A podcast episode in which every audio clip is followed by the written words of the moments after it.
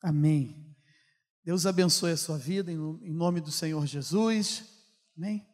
Eu quero louvar a Deus pela vida de cada um de vocês que estão aqui conosco nessa noite, dizendo que Jesus é maravilhoso e Deus tem algo para nós aqui. Amém?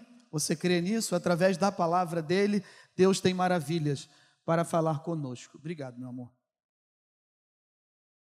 Mas eu quero louvar a Deus também, pastor, pela sua vida. O senhor e a pastora Isabel têm pastoreado a minha família. Vocês têm sido um canal de bênção, um instrumento para nos abençoar. E toda a igreja está recebendo esse carinho dos nossos pastores e Deus tem abençoado as nossas famílias. Não é, meus irmãos? É verdade isso? Os nossos pastores têm nos abençoado. Então eu sou grato a Deus, pastor, pela vida de vocês.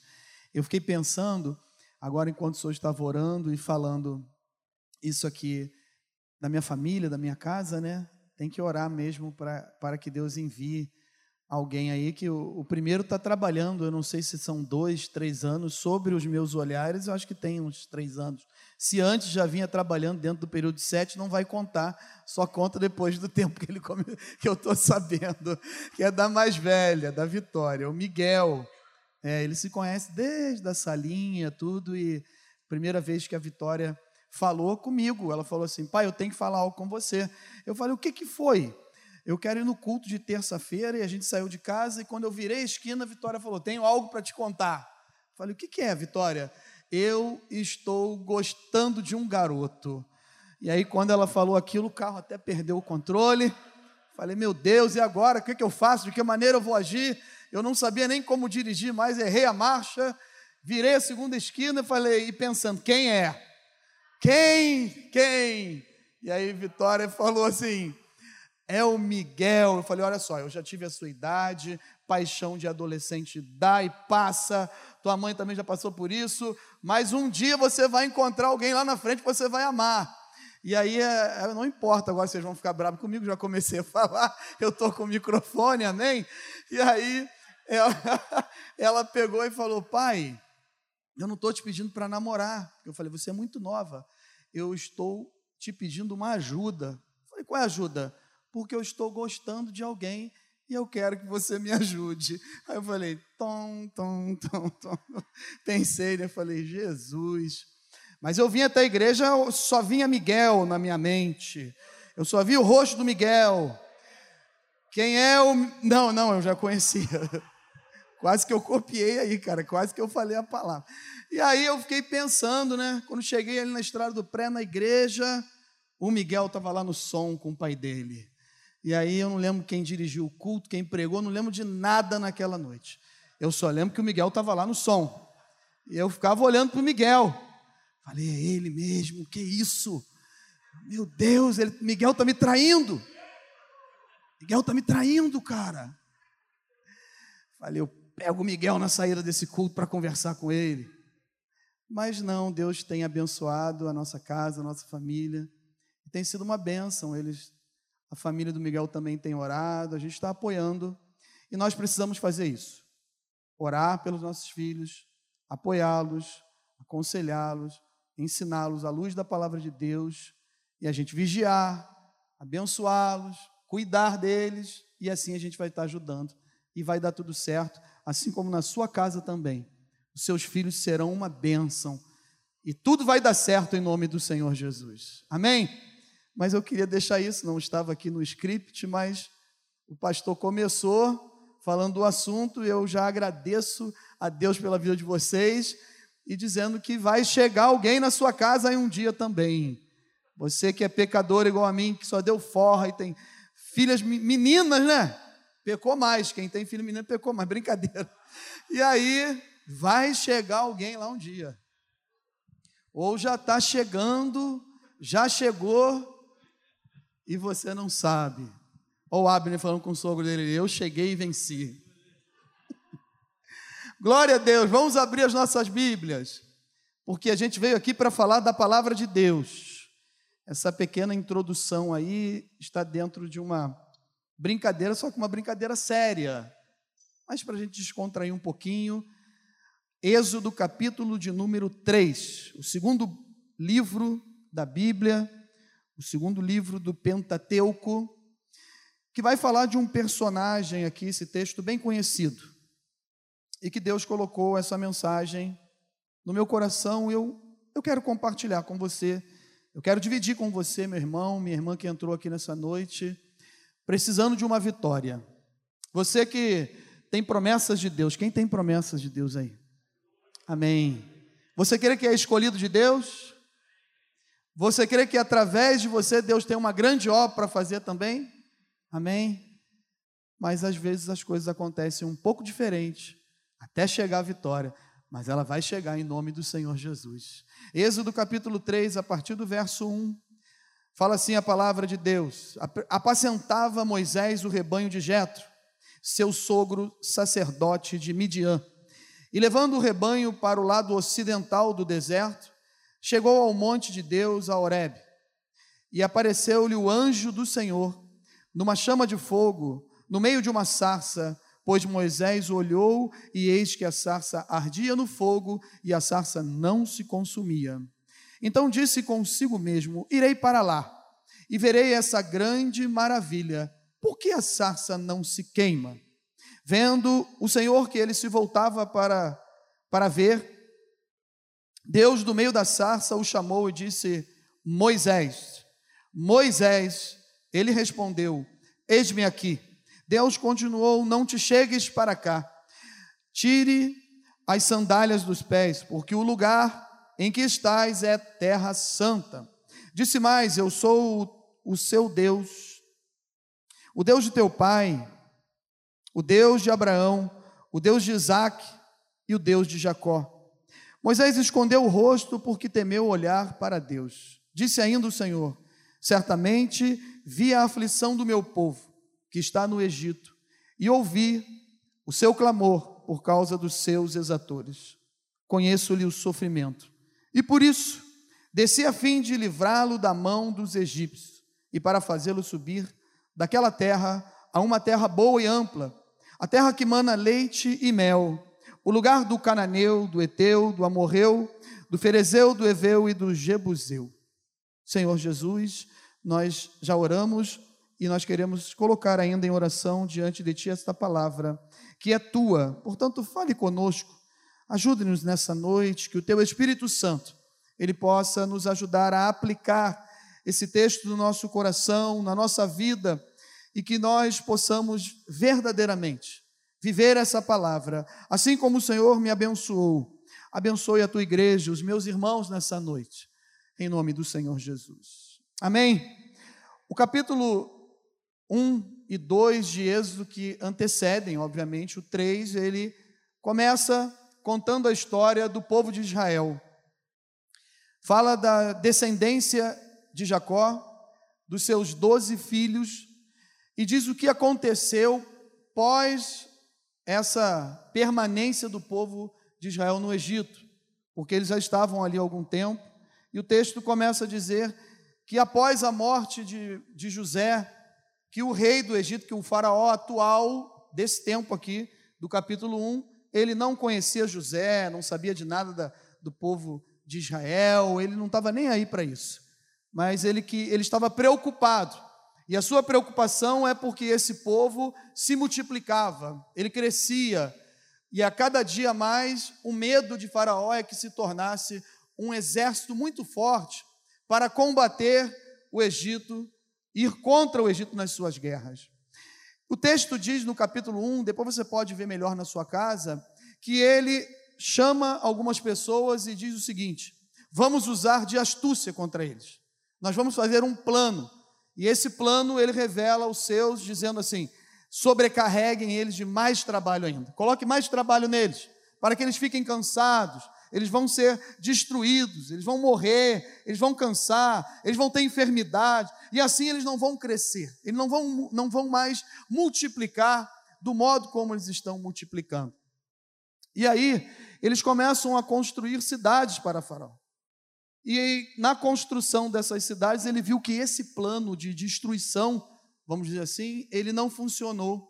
Então ele tem um outro plano, ele chama as parteiras das hebreias, Sifra e Puá, e fala para elas assim: quando nascer um menino, vocês vão matá-lo. e se for menina, deixa com vida. E mais uma vez o plano não dá certo, porque ali tinha duas mulheres, temente a Deus, que não obedeceram à voz de Faraó, mas obedeceram à voz de Deus e quando as crianças nasciam, elas davam um jeito e não deixavam com que aquela catástrofe, aquele problema, aquele dilema viesse a acontecer para ferir aquelas famílias do seu próprio povo, do povo de Israel. E a Bíblia diz que elas fazendo isso, temendo a Deus, Deus lhe constituiu famílias. Elas tiveram famílias. Devido a essa decisão de ter temor e tremor diante de Deus e não obedecer a voz de Faraó. A gente pode ver que ao longo da história, Satanás sempre usou da sua, do seu mesmo trabalho, da sua função, que é matar, roubar e destruir. E ele sempre usou pessoas, personagens que nós lemos na Bíblia Sagrada, que se levantavam contra o povo de Deus para tentar destruir o povo de Deus, para matar os sonhos do povo de Deus, para destruir as famílias do povo de Deus, mas existe um Deus que é chamado Jesus de Nazaré, e ele está aqui nessa noite, ele veio também, e ele falou que veio para dar vida e vida com abundância. Aleluia! Você pode dar um glória a Deus por isso? Porque Jesus veio para nos dar vida e vida com abundância, amém? E ele está aqui nessa noite. Ele está aqui conosco. Nós não podemos ver. Às vezes a gente quer ver, Jesus com a nossa limitação ótica. Mas eu creio que Ele está aqui. Eu posso sentir a Sua presença aqui nesse lugar. E através do Espírito Santo de Deus, Deus tem grandes coisas para fazer na sua vida, meu irmão, na sua casa, na sua família. E eu creio que isso vai acontecer no nome do Senhor Jesus. Ele muda a estratégia mais uma vez, porque o plano não deu certo. Às vezes eu fico lendo alguns textos da palavra de Deus e vejo que o inimigo, ele, com o passar dos anos, ele fica mudando as estratégias. Ele ataca de outra maneira, mas ele não para de atacar o povo de Deus. Mas Deus é soberano e está no controle de todas as coisas, Ele é o mesmo ontem, hoje e será eternamente. Então, nada que acontece comigo e com você foge do controle e da soberania do poder desse Deus que nós servimos. Deus está no controle da sua vida, meu irmão, minha irmã, Ele está aqui conosco. Amém?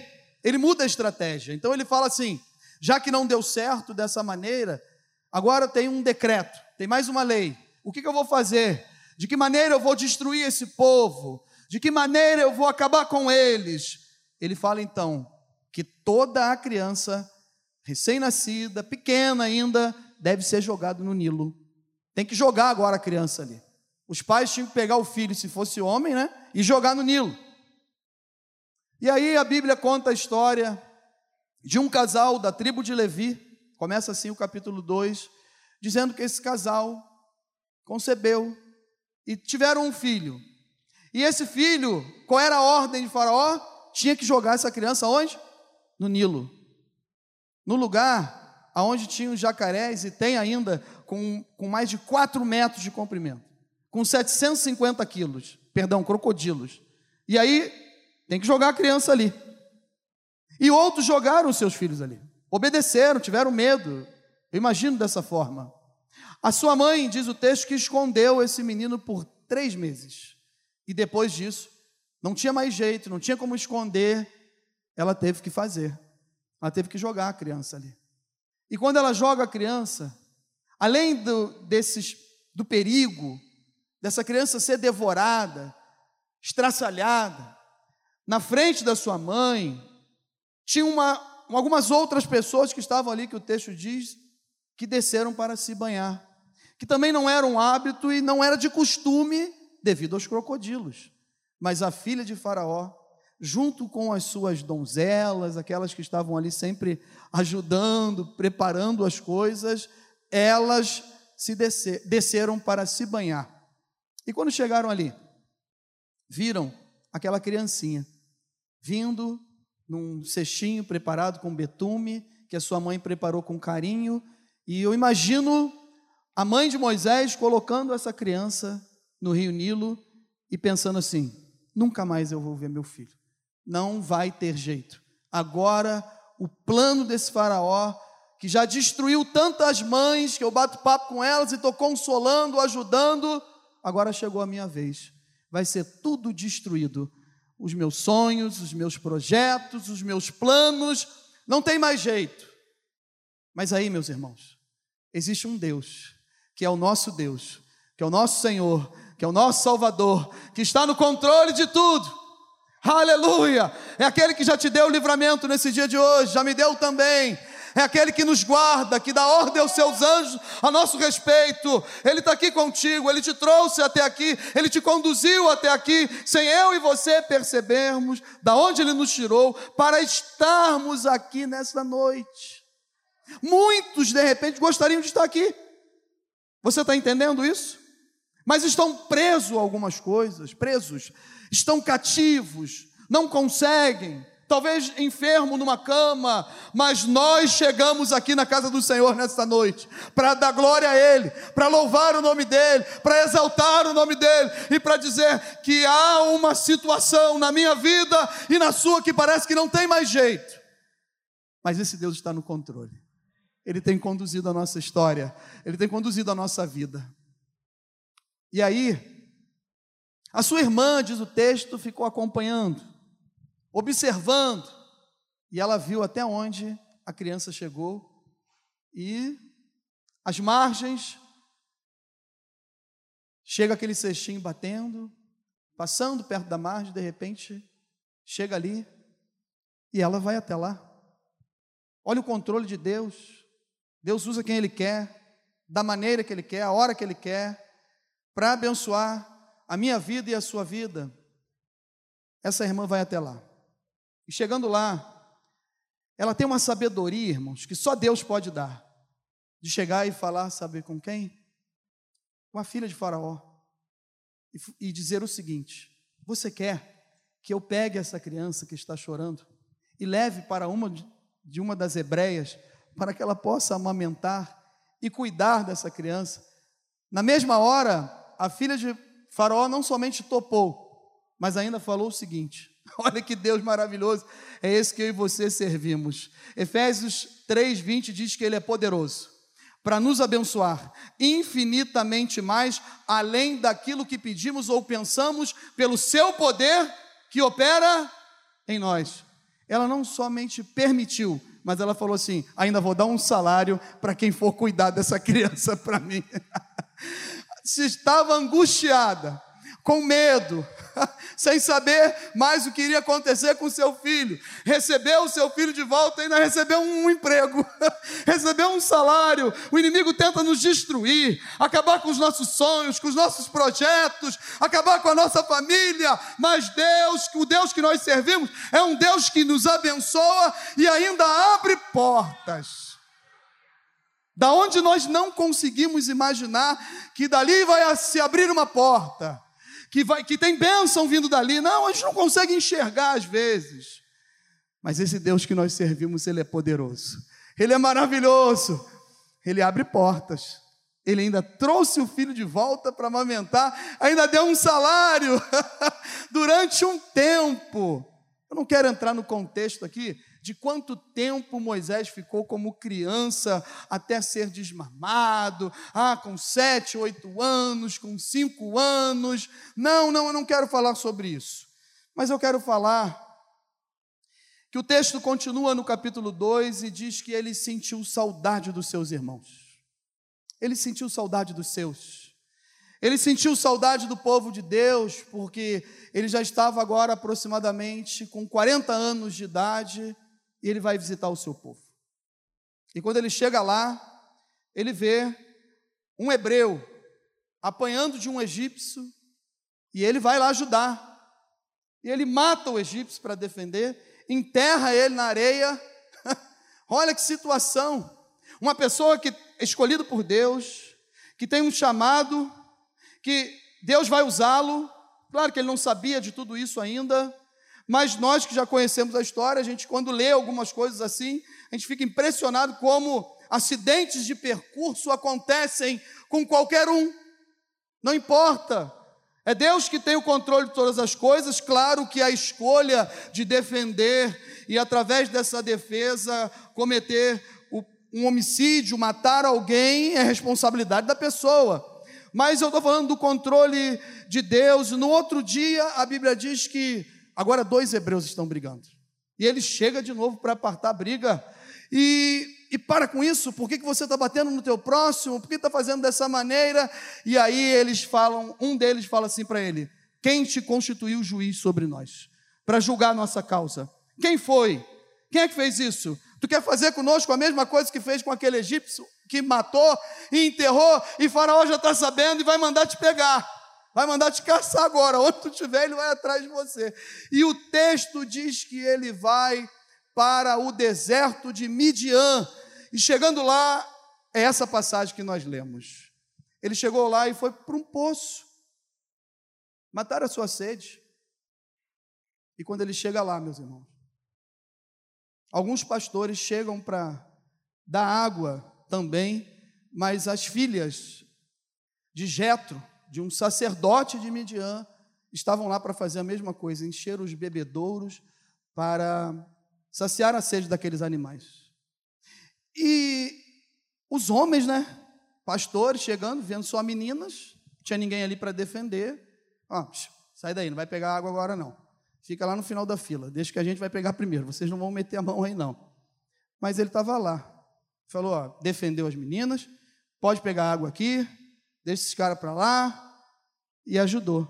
Elas foram embora para casa. Chegando em casa, elas contaram o fato. E o seu pai perguntou: Mas cadê esse homem? Quem é esse homem? Por que, que vocês não o trouxeram para comer um pão conosco, fazer uma refeição aqui com a gente? E aí o texto diz que ele vai até lá e Jetro dá sua filha Zípora como esposa para Moisés. Meus irmãos, eu quero falar com você nessa noite sobre fases da nossa vida. Fases que às vezes nós estamos bem, e tem fases que a gente está ruim. Tem fases que sobra em todos os sentidos. Tem outras fases. É uma escassez danada que você não sabe nem o que vai fazer e de que maneira vai fazer, e pensa e perde o sono, e não sabe como sair daquela situação, mas Deus está no controle. Amém? Agora, tem fases que nos deixam para baixo, fases que nos levam ao desânimo, o medo, a angústia, a incerteza, os sentimentos ficam confusos, a mente não consegue ser organizada. São fases, fases que chegam na minha vida e na sua vida também. Eu não sei como você entrou aqui nessa noite, como está o seu coração e o que está se passando na sua vida nesse momento, numa totalidade, aonde tem mexido com as tuas emoções, com a tua vida espiritual, com o teu casamento, com a sua família. Eu não sei o que está acontecendo nos relacionamentos dentro do seu lar, lá no seu trabalho, aonde no meio da perto da tua vizinhança, na parentela, eu não sei o que está acontecendo. Eu sei que tem algumas coisas que acontecem comigo e eu preciso ir para o joelho, como foi falado hoje pela manhã. Oração, buscar na palavra.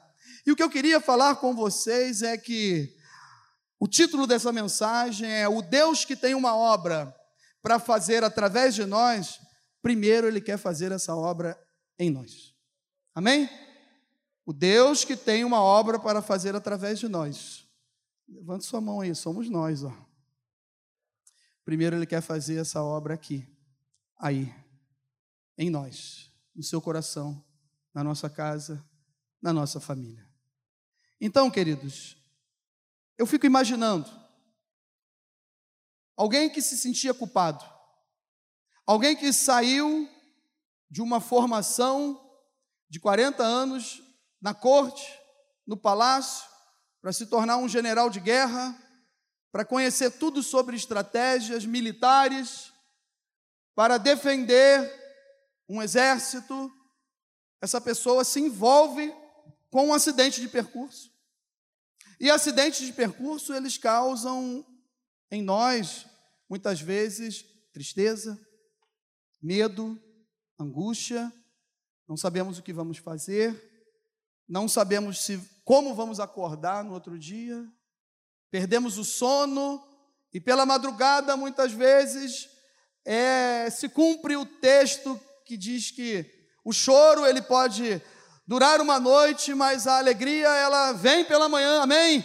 Mas tem madrugada que é longa. Quem é casado aqui entende quando um dos perde o sono, que olha para o outro e fica falando assim: Meu Deus, ainda ronca e não me deixa dormir. Não é, é a Mary falando, a Mary não ronca. Mary é uma donzela que nem roncar ronca. Não ronca pouco, roncava menos antes agora.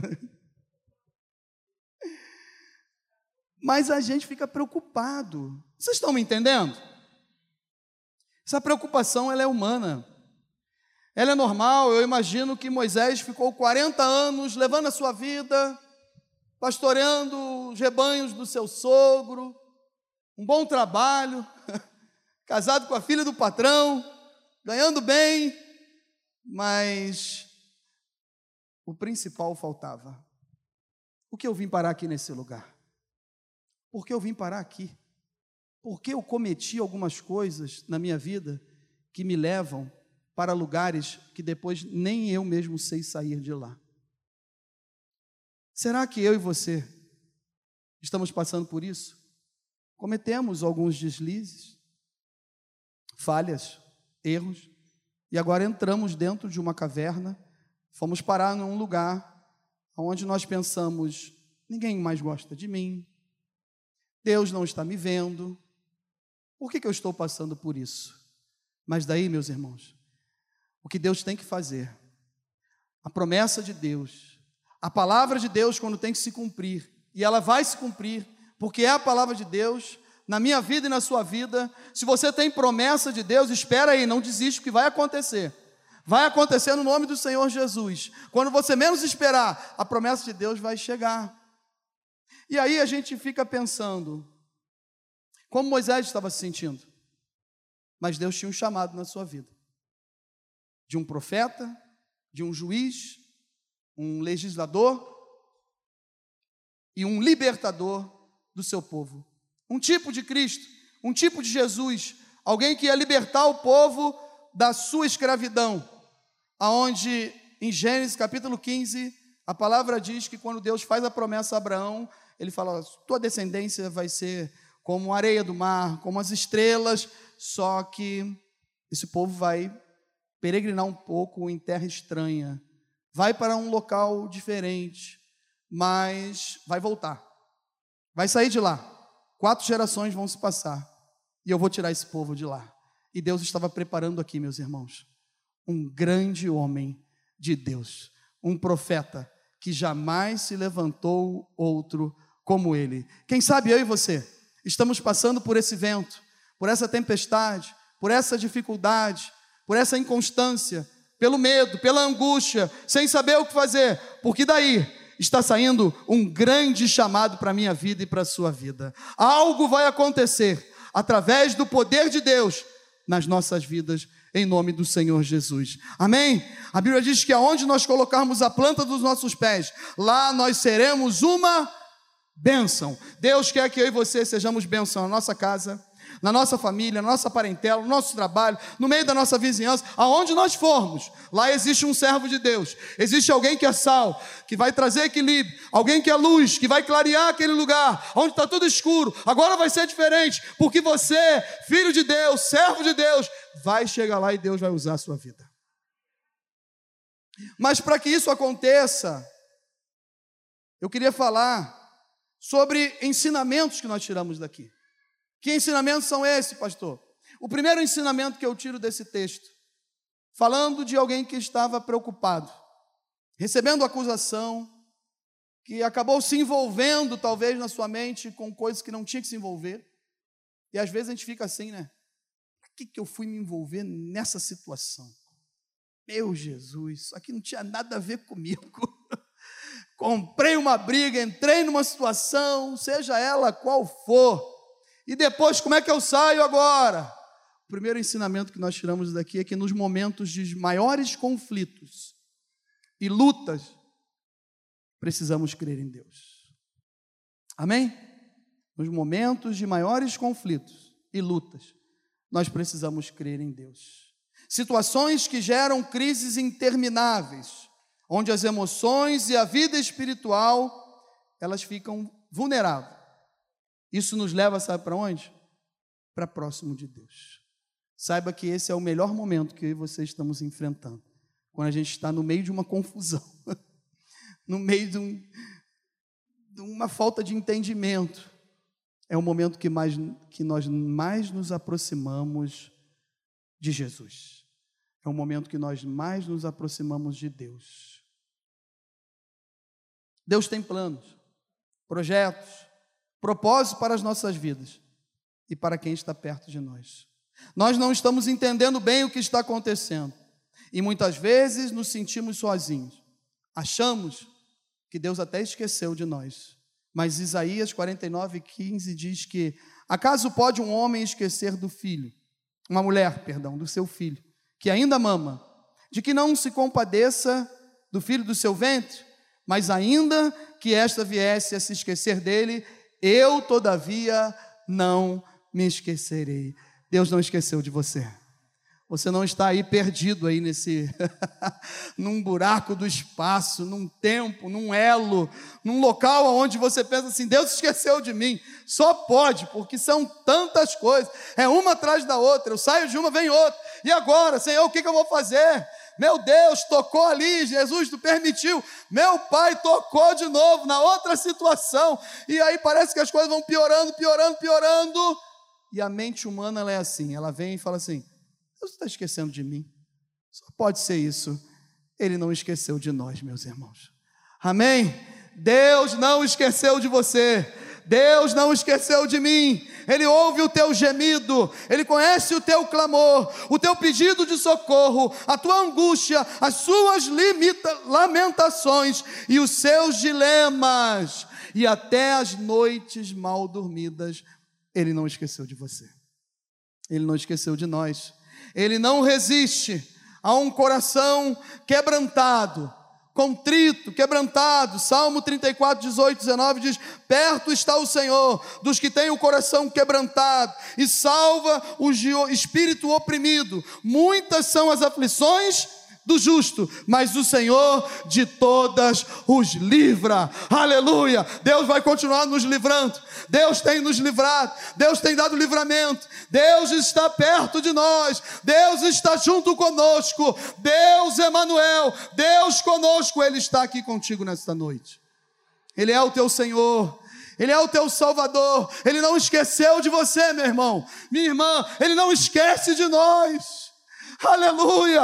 Às vezes tem pessoas que andam tão próximos de nós, tão próximos, às vezes durante um tempo, que depois você vê tão distante e não consegue entender.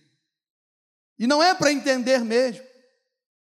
Tem coisas que nós não vamos entender, mas nós precisamos crer que Jesus nunca vai nos abandonar pode ser o, a pior das situações.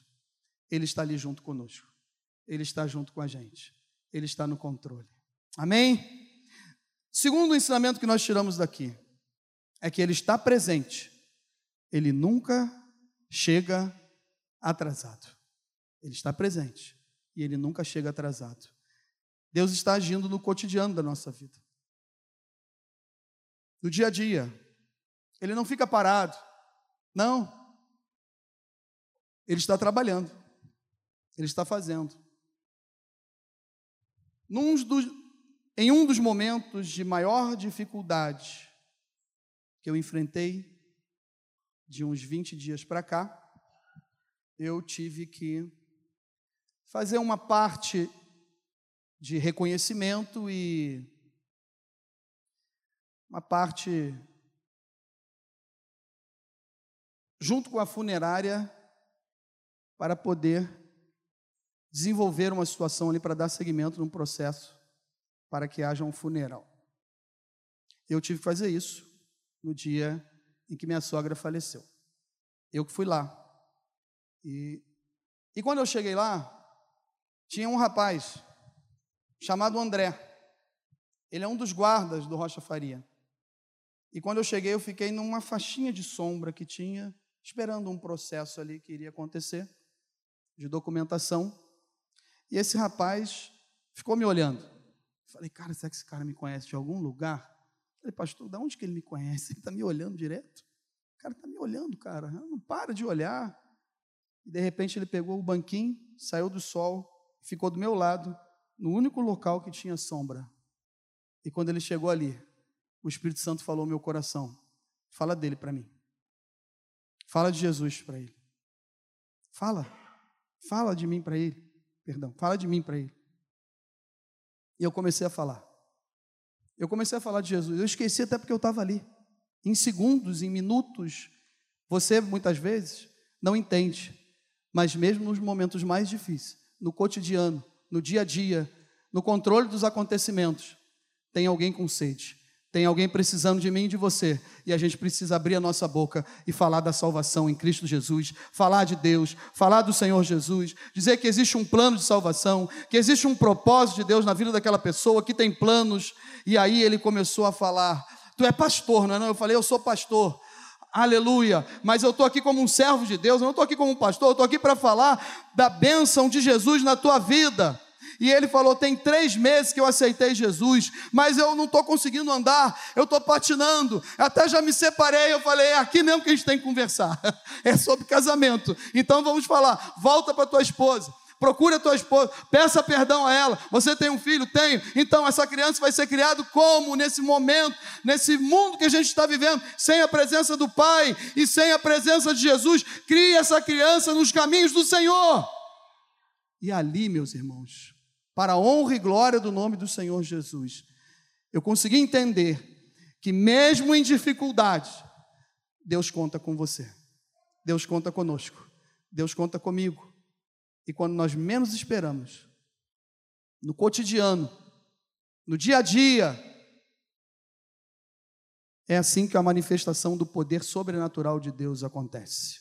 Eu não sei se eu vou ver o André de novo aqui nessa terra, mas eu creio em nome do Senhor Jesus, que um dia nós vamos nos encontrar lá nas mansões celestiais para glorificar e exaltar o nome do Senhor para todo sempre. É assim.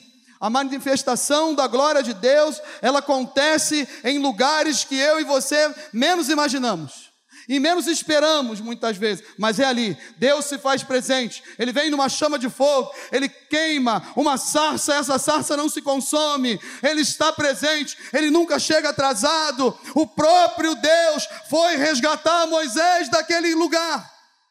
O próprio Deus foi até lá, e sabe quem vai nos tirar dessa situação, desse dilema, dessa angústia, dessa falta de compreensão? Quem vai nos resgatar disso? E Ele está aqui nesta noite, é o Senhor Jesus. Ele está se manifestando de uma forma sobrenatural aqui nesta noite, por quê? Porque é através da Sua palavra, e quando Deus se manifesta através da Sua palavra, meus irmãos, maravilhas acontecem.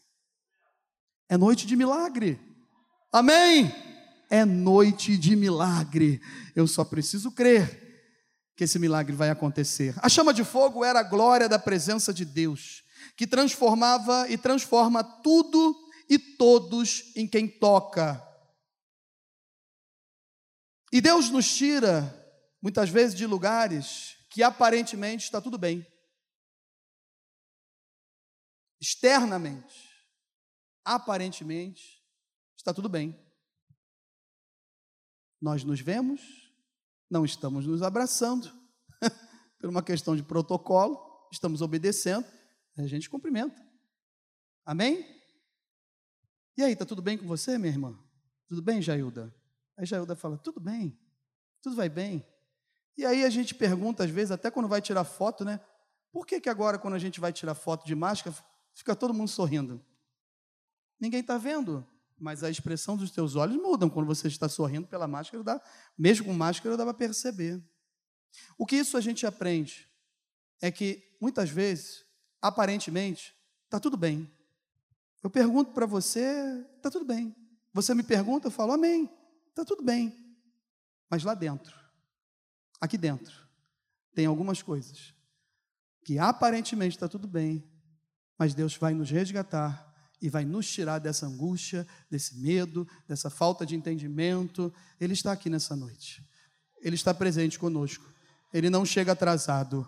Aleluia. Existem acontecimentos que parecem ser o fim para nós e nos causam todos esses sentimentos. Muda e transforma de uma maneira o nosso emocional que não entendemos. Mas, na verdade, isso tudo, e tudo que acontece conosco, é para a glória de Deus, é para o nome do Senhor ser glorificado. Então, dá glória a Deus aí, enquanto eu bebo uma água, você dá mais um glória a Deus aí. Dá para dar mais alto, glória a Deus? Minha garganta está ficando seca, irmão. Dá glória a Deus, daí volta. Amém? Ao receber a notícia, disse Jesus, João 11, 4: Esta enfermidade não é para a morte, e sim para a glória de Deus, a fim de que o Filho de Deus seja por ela glorificado. Quando Deus manifesta a sua glória em nossas vidas, a princípio não entendemos, Parece loucura aos olhos humanos, mas ele entra com providência de maneira sobrenatural. É pela fé, é pela fé, meus irmãos. Se creres, verás a glória de Deus. O melhor de Deus, ele não vai chegar. O melhor de Deus já veio, é Jesus. E o melhor de Deus ainda vai voltar para nos buscar. É o Senhor Jesus. Aleluia! Ele vai voltar ele está sempre presente. Nós não vamos ficar órfãos, nós nunca ficamos órfãos. Ele deixou o Espírito Santo, e o Espírito Santo é que nos consola, que nos conforta, que nos convence do pecado, do juízo e da justiça, e ele se faz presente aqui no nosso meio nessa noite. É o Espírito Santo que está trabalhando, é o Espírito Santo que nos está nos convencendo. É o Espírito Santo que vai fazendo com que a nossa visão vá ficando diferente dentro das circunstâncias que estamos vivenciando, ele vai transformando a nossa mente e os nossos corações, e de repente você começa a enxergar de outra maneira. Você começa a ver assim: é melhor dar glória a Deus, é continuar dando glória, porque Deus está no controle. A minha vitória vai chegar. Eu só vou crer, eu vou crer, e eu vou ver a vitória de Deus na minha vida. É assim que funciona. Então, em primeiro lugar, momentos difíceis, complicados, são conflitos que trazem situações que mexem com o nosso emocional. A gente precisa crer e clamar a Deus. Isso nos leva para perto dele. O segundo é que Deus está presente e nunca chega atrasado. E o terceiro, precisamos sentir a presença do Senhor. Eu preciso sentir a presença do Senhor. Hoje pela manhã, eu amei aquela palavra. Ela mexeu comigo. A mensagem do pastor Assi me impactou. Eu chorei na presença de Deus. Porque eu falei, Senhor, não tenho medo de falar isso para vocês, não. E ainda mais, está gravado, não tem problema, é para a glória de Deus. Eu chorei na presença de Deus. Muito mais de vergonha, mas sentindo a presença de Deus, porque eu falei, tem coisas que poderiam andar bem melhor na minha casa, no meu ministério, na minha família, no meu casamento. Isso não está acontecendo porque eu estou orando pouco, estou lendo pouco a palavra. Isso nos traz vergonha. Nós precisamos melhorar e nós vamos melhorar em nome do Senhor Jesus. Mas sentir a presença de Deus, meus irmãos, é querer estar perto dele. É isso que o texto fala. Quando Moisés viu a sarça queimando e não se consumia, ele viu que algo diferente estava acontecendo e se aproximou. E quando Deus falou com ele, então que ele teve a certeza que era Deus, ele quis estar perto. Ele falou: vou para perto da presença de Deus, eu quero estar próximo. A presença de Jesus nos dá esperança e a convicção que a minha vitória vai chegar. Aonde Jesus está presente, nada fica mais como antes. Ele enche a nossa vida, ele muda os nossos valores, a nossa mente é transformada. Parece que aqui nesse texto, quando a gente lê o versículo 5, que Deus está dizendo para Moisés o seguinte: não chegue perto de mim. Não chegue aqui perto de mim. Não é isso que nós entendemos, claro que ali tinha a presença de Deus, a glória de Deus, ele não poderia chegar tão próximo assim, ainda mais ver Deus face a face, por mais que fosse através de uma manifestação, de um anjo do Senhor descendo, um Cristo pré-encarnado. Nós entendemos tudo isso, mas eu consigo extrair desse texto aqui que o que Deus quer falar é: não é que não chegue perto de mim, que não sinta a minha presença, mas como nós estamos chegando na presença de Deus. Como nós estamos entrando nessa presença de Deus? De que forma está o meu coração? Será que eu estou preso a algum pecado? Eu não consigo vencer aquilo, mas eu quero sentir a presença de Deus. A Bíblia diz que tem uma coisa que faz separação entre nós e Deus: são os nossos pecados. Mas quando Jesus morre na cruz do Calvário, derrama todo o seu sangue, que nos purifica, que nos justifica, que nos regenera através da sua obra na cruz, no madeiro. Ele me dá esse livre acesso agora de entrar no lugar santo dos santos, adorar o seu nome, bendizer o seu nome, falar aleluia, falar glória a Deus, me aproximar de Jesus e ele ainda fala o que o nosso pastor falou agora há pouco aqui. Ele perdoa todos os nossos pecados, não importa a quantidade, de que maneira está acontecendo, Ele nos perdoa, aleluia. Mas eu e você Precisamos entender isso. Como que nós estamos chegando até a presença de Jesus. Queremos ver e conhecer as maravilhas de Deus. Isso é somente possível com adoração, se rendendo a Ele e se humilhando na presença de Deus. Mas vem a hora e já chegou em que os verdadeiros adoradores adorarão o Pai em espírito e em verdade, porque são estes que o Pai procura para seus adoradores. Tempo de igreja, ministério, cargo, religiosidade, presença no culto não é suficiente para estarmos próximos de Jesus. Estar perto de Deus é relacionamento com Jesus para crescimento espiritual. Tiago 4:8 diz: Chegai-vos a Deus, e ele se chegará a vós outros. Purificai as mãos, pecadores, e vós, que sois de ânimo dobre, limpai o vosso coração. Nós não podemos chegar na presença de Deus de qualquer maneira. O acesso já está liberado. Não existe mais barreiras. Não existe mais um véu. Ele já se rasgou de alto a baixo. Podia pegar dois cavalos, cada um puxar para um lado, com mais de 15 centímetros de largura, que não ia se rasgar, mas através de uma palavra lá na cruz, quando Jesus falou: Pai, nas tuas mãos entrego o meu espírito, está consumado a obra perfeita.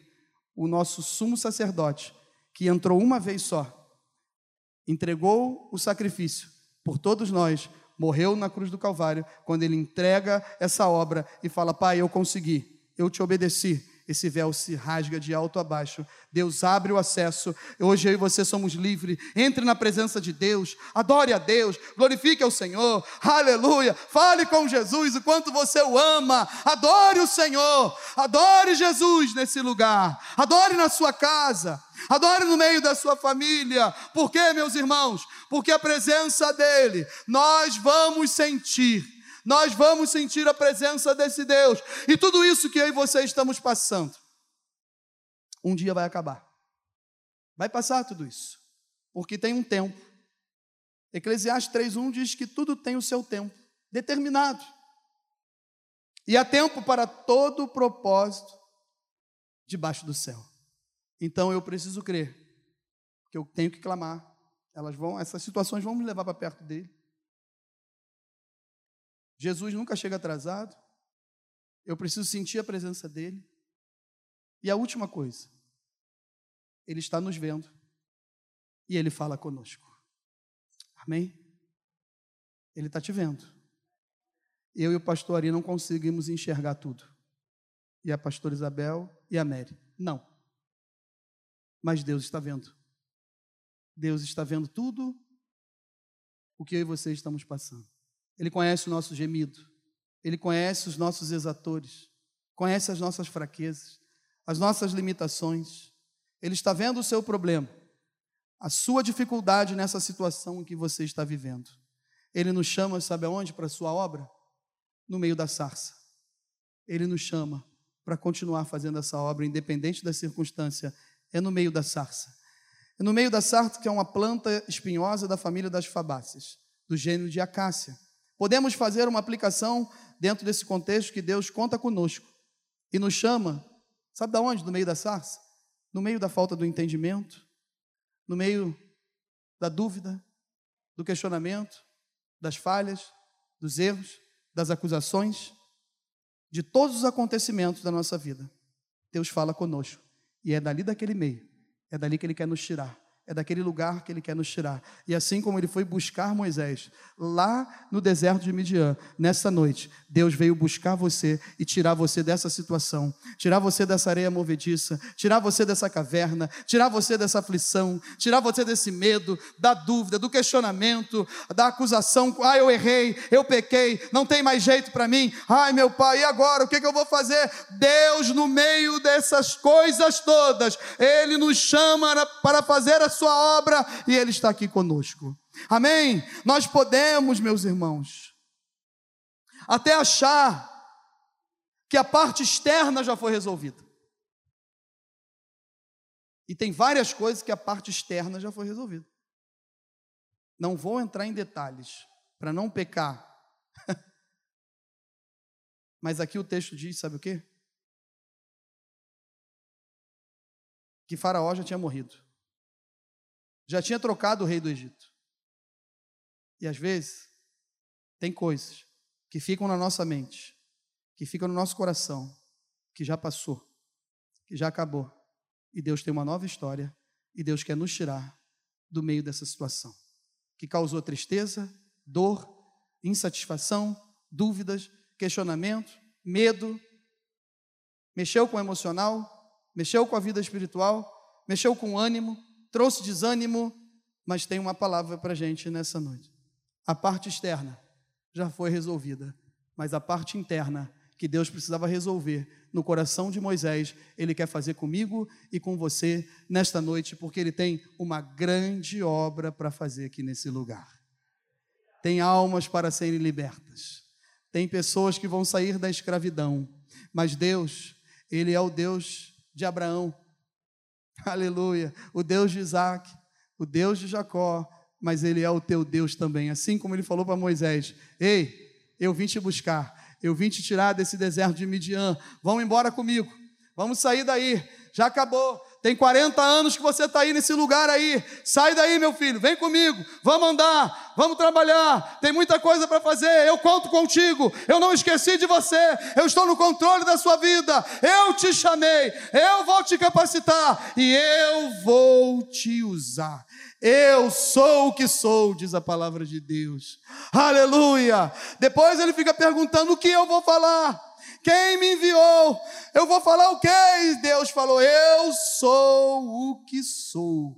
Aleluia! Essa obra é do Senhor, essa obra não é nossa, apenas somos instrumentos de Deus, ferramentas do Evangelho para fazer essa grande obra. No meio daquela situação que não tem mais jeito, na dúvida do intelecto humano, no meio da falta de esperança, de fé, de alegria, do cansaço físico, Ele fala conosco nesses momentos muitas vezes e se revela a nós e diz que é o nosso Senhor e Salvador. Vamos ficar em pé em nome de Jesus? Amém? Glória a Deus. Você pode aplaudir o Senhor?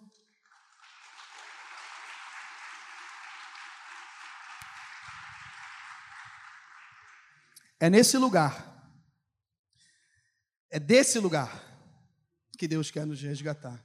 Aqui dentro, só Deus sabe o que está acontecendo com o seu coração, com o meu coração, com o nosso coração. Mas a obra continua. Independente de qualquer coisa, eu quero concluir assim. Precisamos falar para Jesus: Eis-nos aqui, Senhor. Nos entregar para Ele. Se render aos seus pés, pois ele sabe o que está fazendo e sabe o que é melhor para as nossas vidas. Nesta noite, a gente só precisa fazer uma coisa. Amém? Que tipo de sandálias eu preciso tirar da minha vida para ouvir melhor o que Deus tem para mim? Que tipo de sandálias eu preciso jogar fora? Moisés teve que deixar as sandálias, porque o lugar que ele estava era santo por causa da presença de Deus. Que tipo de sandália no seu emocional? Que sandália da vida conjugal, familiar, do casamento, do relacionamento com pais e filhos? Que sandália da parentela? O que eu e você precisamos jogar fora? O ódio, o rancor, aquilo que entrou, não pediu licença, fez morada e que eu e você não conseguimos mais jogar fora. Mas nessa noite, pelo poder que há no nome do Senhor Jesus, nós vamos jogar essas sandálias fora, amém?